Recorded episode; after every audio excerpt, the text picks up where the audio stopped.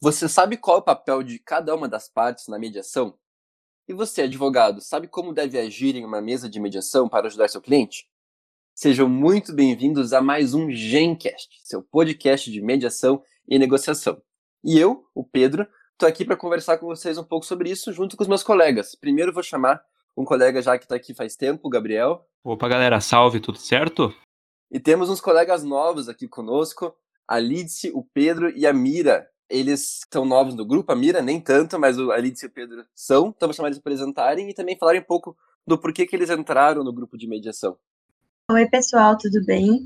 Meu nome é Lid, pode me chamar de Lid. Eu sempre me interessei por mediação e agora surgiu essa oportunidade de entrar no grupo. Já tem sido uma experiência bem boa, tenho aprendido bastante. Oi, gente, eu sou o Pedro. Eu entrei no grupo porque eu queria aprofundar meus conhecimentos em mediação e negociação e achei que era uma boa oportunidade. Oi, pessoal, tudo bom? Eu sou a Mira, eu já fiz curso de mediação pelo Sejusc, vi no GEM uma oportunidade de estar aí aprimorando e aprofundando os estudos nesse assunto.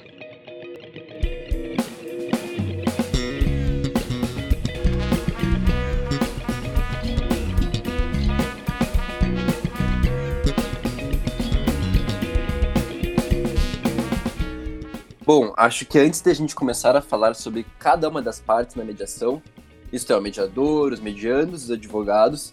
Seria bom então se a gente fizesse um breve resumo de como funciona uma sessão de mediação, não? Isso mesmo, Pedro. Eu acho importante a gente falar disso. Bom, não é algo complicado, sabe? Basicamente, a mediação facilitativa, também chamada de mediação tradicional, linear de Harvard, é um procedimento que oferece às partes envolvidas no conflito uma oportunidade e um espaço adequado para uma busca de solução mutuamente aceitável. É um método que busca uma desconstrução dessa cultura do conflito por meio do diálogo entre os indivíduos. E a mediação torna possível que cada parte exponha sua opinião, as suas necessidades e vontades por meio de um debate direcionado por um terceiro imparcial, no caso o mediador, para que tenha a possibilidade de atingir a solução do conflito de modo cooperativo e construtivo. Exatamente isso, Litsi. Inclusive o que já víamos mostrando e falando nos últimos episódios, especialmente no primeiro, que a mediação é um local que as partes buscam, entre elas, solucionar o conflito. Agora, pensando mais no procedimento desse método autocompositivo, é interessante ressaltar que existem basicamente algumas fases principais. São elas: a fase inicial, em que o mediador cria um ambiente confortável e favorável para as partes, define as regras do procedimento, depois, o mapeamento, em que o mediador vai observar a situação conflito e a relação entre as partes, além de identificar de fato os interesses de cada uma.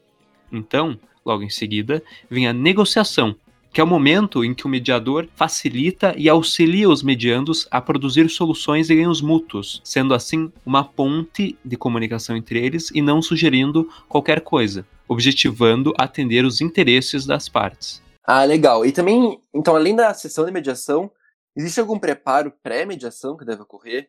entre o advogado e o cliente ou o próprio mediador para se preparar para entrar numa sessão de mediação? Inclusive, Pedro, isso é uma coisa até que não deve passar batido. As partes elas devem ser instruídas sobre os princípios que norteiam a mediação. Essa é uma forma é, de que as partes entrem conscientes sobre a imparcialidade do mediador para o sucesso desse procedimento. Então, antes de aceitar a indicação, a pessoa que foi designada para atuar como mediador, ela tem como dever revelar para as partes qualquer fato que possa suscitar qualquer dúvida em relação à sua imparcialidade para mediar aquele conflito. Então, assim, nesse momento, inclusive, se for identificada alguma parcialidade, ele pode ser declarado como impedido ou suspeito pelos próprios medianos. Depois dessas fases, a mediação é finalizada quando se encerra o tempo de sessão convencionado e depois o mediador vai elaborar um resumo dos principais assuntos que foram postos na mesa. Vale salientar que essa é uma das principais correntes de mediação. Existem outras com diferença quanto aos procedimentos, por exemplo, o modelo de mediação avaliativa, transformativa, ecossistêmico, também o modelo circular narrativo, além do modelo terapêutico, que nós vamos tratar futuramente. Obrigado, pessoal. Então, para a gente começar a falar agora sobre cada parte da mediação bem certinho, eu vou começar perguntando para vocês sobre o mediador. Então, além de conduzir a sessão de mediação, qual exatamente é a função e o objetivo do mediador? Então, Pedro, a função do mediador é conduzir a sessão de mediação. Assim, ele facilita o diálogo entre as partes. No caso, elas podem alcançar uma solução aceitável para aquele conflito. Então, o mediador ele funciona como um canal de comunicação. Ele facilita esse diálogo e equilibra o poder entre as partes. Bom, é indispensável que o mediador também assegure as condições de igualdade e oportunidades e liberdade nesse momento da mediação. Basicamente, ele vai favorecer a troca de informações para que as necessidades e vontades dessas pessoas envolvidas no conflito possam contribuir para o entendimento dessas perspectivas que elas depositaram para uma, uma resolução desse conflito. Basicamente é isso. Com certeza, Mira. O diálogo é essencial em uma sessão de mediação. E claro, né, uma evolução de comunicação entre as partes, ela não ocorre sem uma organização e procedimentos pensados para isso. Por isso, o mediador ele tem que cumprir com a responsabilidade de explicar para as partes o procedimento de mediação, porque é a sua função deixar elas confortáveis naquele ambiente. Uma vez que elas estão confortáveis e cientes do procedimento, isso aumenta muito as chances das partes utilizarem a sessão da melhor forma possível.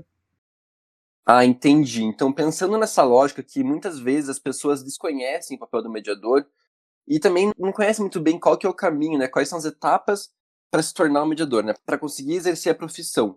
É importante, então, a gente trazer aqui no nosso podcast hoje o que, que é necessário para se tornar um mediador no Brasil. Como é que funciona, então? Quem pode me responder, por favor? Bom, eu posso responder. Cabe diferenciar, Pedro, até, primeiramente, que existem duas categorias de mediação: a mediação judicial e a extrajudicial.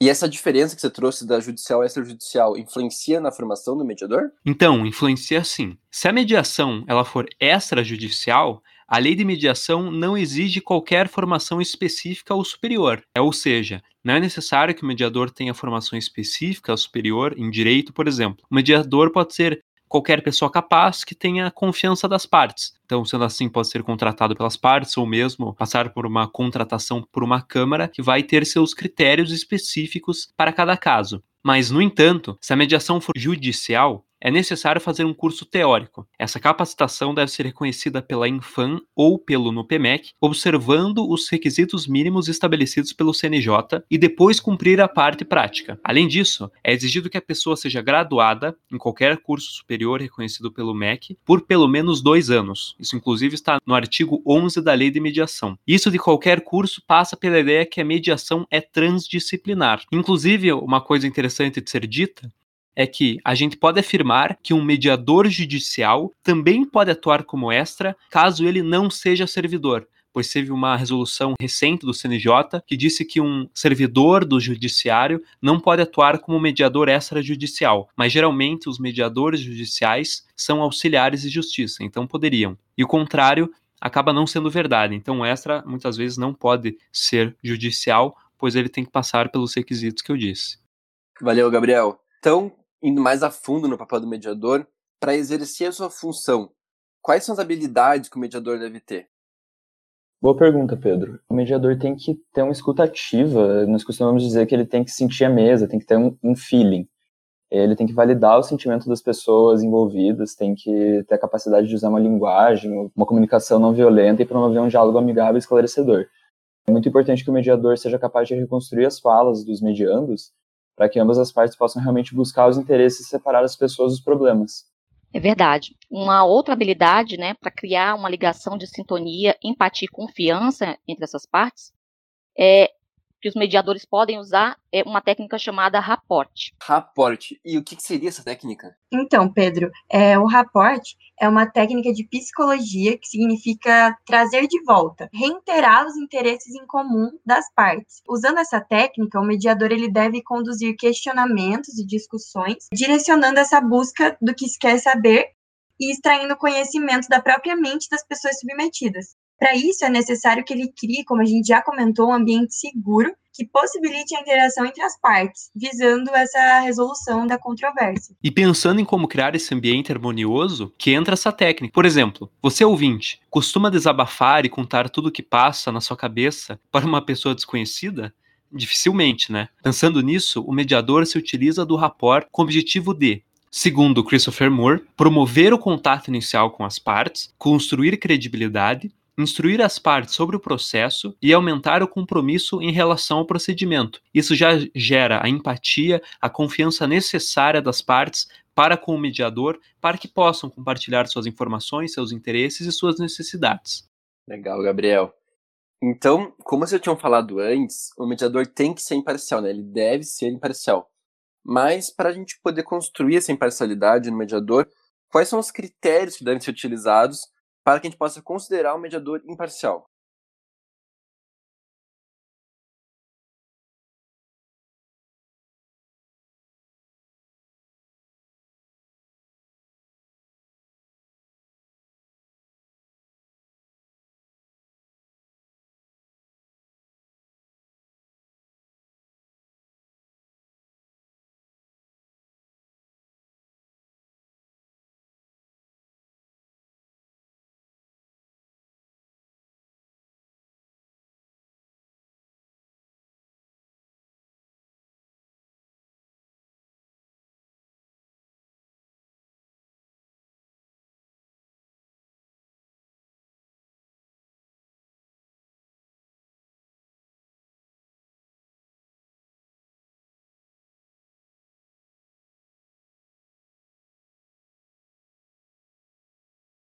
Bom ponto, Pedro. Quando se fala de imparcialidade do mediador, devemos fazer algumas perguntas. O mediador já atuou em outros casos?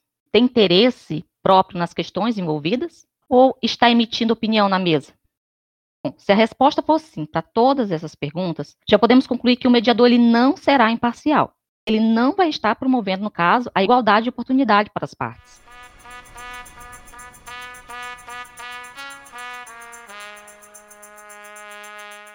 Então agora a gente fechou um pouco sobre o mediador, né? Já falamos bastante sobre ele. E passando agora para os mediandos, vou fazer a mesma pergunta que fiz para os mediadores. Qual exatamente é a função dos medianos? Então, Pedro, os medianos são os protagonistas da mediação. São eles que vão ditar o que desejam é, na sessão e como querem que ela seja conduzida. Esses indivíduos têm controle sobre todo o procedimento da mediação e também sobre o resultado dela a função deles é a de relatar os fatos, expor as suas vontades, suas necessidades e dialogar sobre as suas intenções, buscando chegar a um acordo voluntário e mutuamente aceitável de maneira cooperativa e construtiva. Então, digamos que alguém seja convocado para participar de uma sessão de mediação. O que uma pessoa que é leiga deve ter em mente quando participar de uma sessão? Pedro, eu acho que é importante que as pessoas que não conhecem o procedimento da mediação, que elas entendam inicialmente quais foram os fatos que originaram o seu litígio, né, o seu problema. Porque a solução para o problema, ela muito se relaciona com o verdadeiro entendimento dos fatos que levaram àquela discussão. Então isso é uma parte bem importante. E também outra coisa para se comentar é que elas precisam ir até a mesa da mediação com uma visão colaborativa, dispostas a um diálogo e com uma clareza sobre aquilo que elas pretendem expor, então sobre os seus verdadeiros interesses para que o diálogo possa correr da melhor forma possível. E vale ressaltar que, escolhendo a mediação, os mediandos ficam muito mais adeptos a um método de solução mais vantajoso para si, onde a criatividade na busca pela solução se torna ainda mais presente. Ainda mais já que não estão, digamos, presos muitas vezes por uma petição inicial, no caso aí de uma mediação extrajudicial, então as partes, elas já têm essa maior liberdade, maior criatividade para buscar esse entendimento mútuo entre elas. Isso se dá por conta do engajamento dos mediandos em busca dessa opção mutualmente aceitável, que atenda a maioria dos interesses envolvidos, para que no fim possa haver uma solução atrativa para ambos os indivíduos no curto e no longo prazo. Então, é importante também falar da questão da postura dos mediandos, que ela deve se ater a um determinado padrão atendendo aos princípios da autonomia da vontade das partes, a boa-fé e a decisão informada.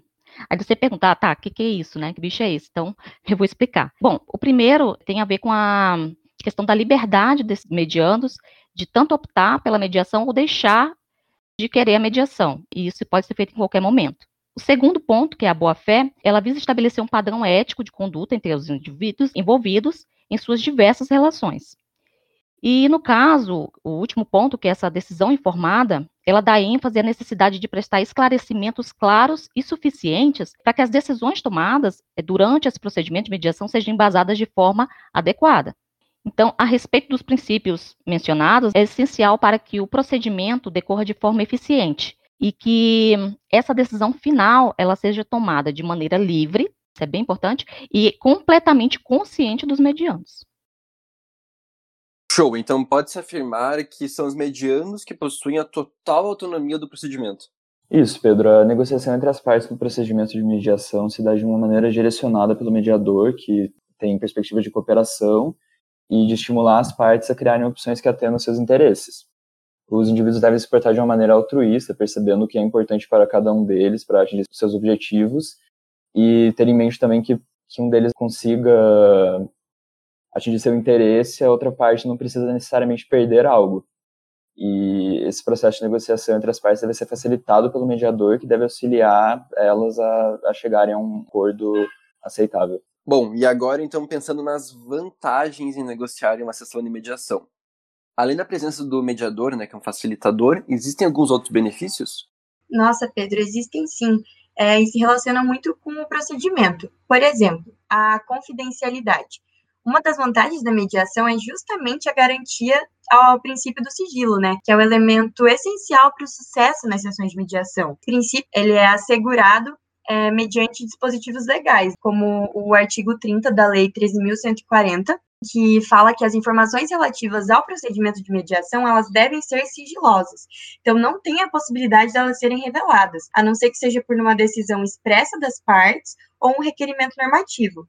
Ou seja, o dever de sigilo ele é inerente a todos os participantes do procedimento de mediação. Então, ao garantir né, essa confidencialidade dos dados apresentados na sessão, é natural que as partes se sintam mais à vontade para manter um diálogo aberto, sem receio de que essas informações vão ser utilizadas em outro momento contra elas, não comprometendo as partes, nem a imparcialidade do convencimento de terceiros que estão alheios à mediação. Então, é muito legal essa questão da confidencialidade dentro da sessão de mediação. E passando por uma explicação até de outras vantagens que a mediação e essa negociação conferem às partes. A mediação ela resulta numa solução mais célere, ela gera custos reduzidos e controlados pelas partes e denota uma justiça real, que muitas vezes aquele acordo ele será executado, gerará o benefício que as partes estão buscando. Na questão do prazo dessa ser mais célere, a sua duração pela via judicial, ela durará até 60 dias, pelo artigo 28 da Lei de Mediação, salvo se as partes em comum acordo requererem sua prorrogação, ou seja, se forem só 60 dias, muito mais célere que a grande maioria dos processos. Então ela denota uma agilidade, uma gestão de tempo. Também ela tem a questão da segurança, da confidencialidade. As informações ficam sigilosas, às vezes situações um pouco delicadas para falar em outros espaços, de serem publicizadas. Você vai denotar, claro, a questão da, da igualdade, da oportunidade de fala, da justiça entre os mediandos, desse tratamento dos mediandos, e esse viés econômico, mas além da ideia da palavra custo. Né? Quais são esses custos e perdas que as partes poderiam ter com a escolha da via litigiosa? Você vai ter as custas processuais, muitas vezes mais honorários competenciais, juros agravados pelo tempo, é, juros de mora, inclusive, custos como relacionamento, imagem, outros recursos judiciais que o próprio Estado está demandando, processos derivados de um processo original, além da saúde física e até saúde mental das partes que estão naquele processo. Show, então a gente fechou agora os mediandos e partindo para nossa última parte que resta para o programa de hoje. Vou fazer a mesma pergunta que a gente fez para os mediandos e para os mediadores.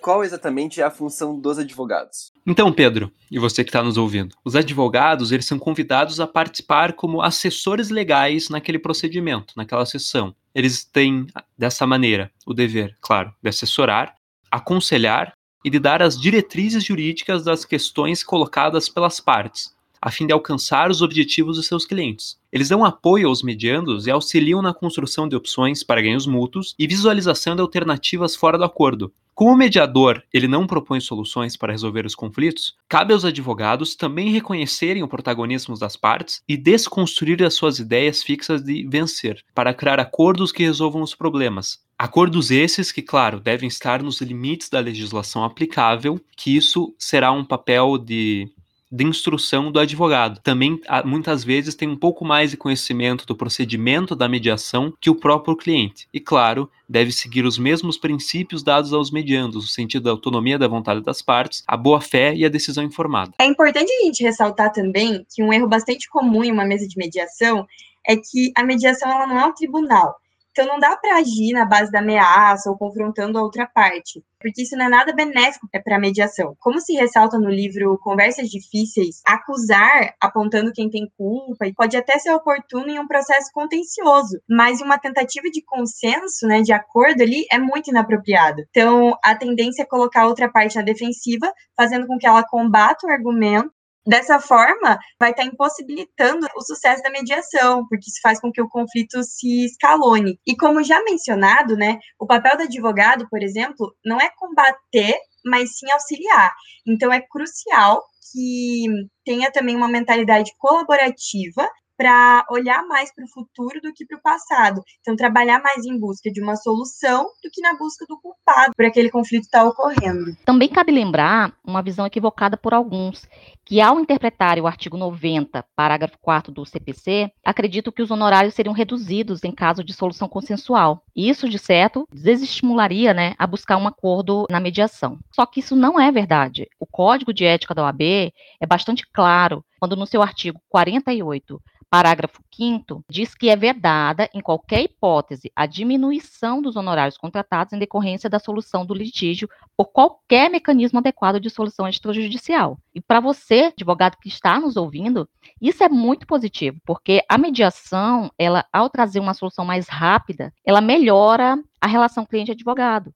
Isso pode trazer uma publicidade positiva e também vai aumentar o teu campo de atuação, tendo em vista também que a advocacia colaborativa é algo que está faltando no mercado. Então, isso pode trazer mais cliente. Bom, e vale lembrar que além da autocomposição ser muito vantajosa para as partes, que é muito mais rápida e permite a, criação de soluções de ganho mútuo, ela também é vantajosa para os advogados, como a Mira já disse, porque é vedada a diminuição dos honorários contratados quando o litígio é solucionado extrajudicialmente. E, além disso, o artigo 2 inciso 6 do Código de Ética da OAB prevê que é um dos deveres do advogado de estimular a conciliação entre os litigantes, prevenindo sempre que possível a instalação de litígios. Então, além dessas vantagens trazidas, as partes e advogados, é também um dever do advogado de estimular a prática de soluções autocompositivas, sendo necessárias mudanças na postura combativa de, de muitos advogados, possibilitando a autocomposição e evitando brigas jurídicas entre os representantes das partes. Pessoal, então fechamos o episódio de hoje. Muito obrigado a todos os ouvintes que nos escutaram até aqui, que estão nos acompanhando também. E espero vocês no próximo Gencast. Pessoal, querem agradecer, se despedir? Muito legal de ter participado de outro episódio, então continuamos com a nossa missão de espalhar essa cultura da mediação, dos meios adequados de solução de conflitos e com cada vez mais episódios. Então, até a próxima. Bom, gente, foi muito legal nessa conversa. É, obrigada pela oportunidade e qualquer coisa estamos aí. Então é isso, gente. Obrigado pela atenção, obrigado pela oportunidade também. Até a próxima. Valeu, pessoal. Foi muito legal. Sempre quando a gente fala de mediação, surge sempre algo para a gente aprender, né? É bem interessante. E é isso. Valeu. E esse foi mais um Gencast.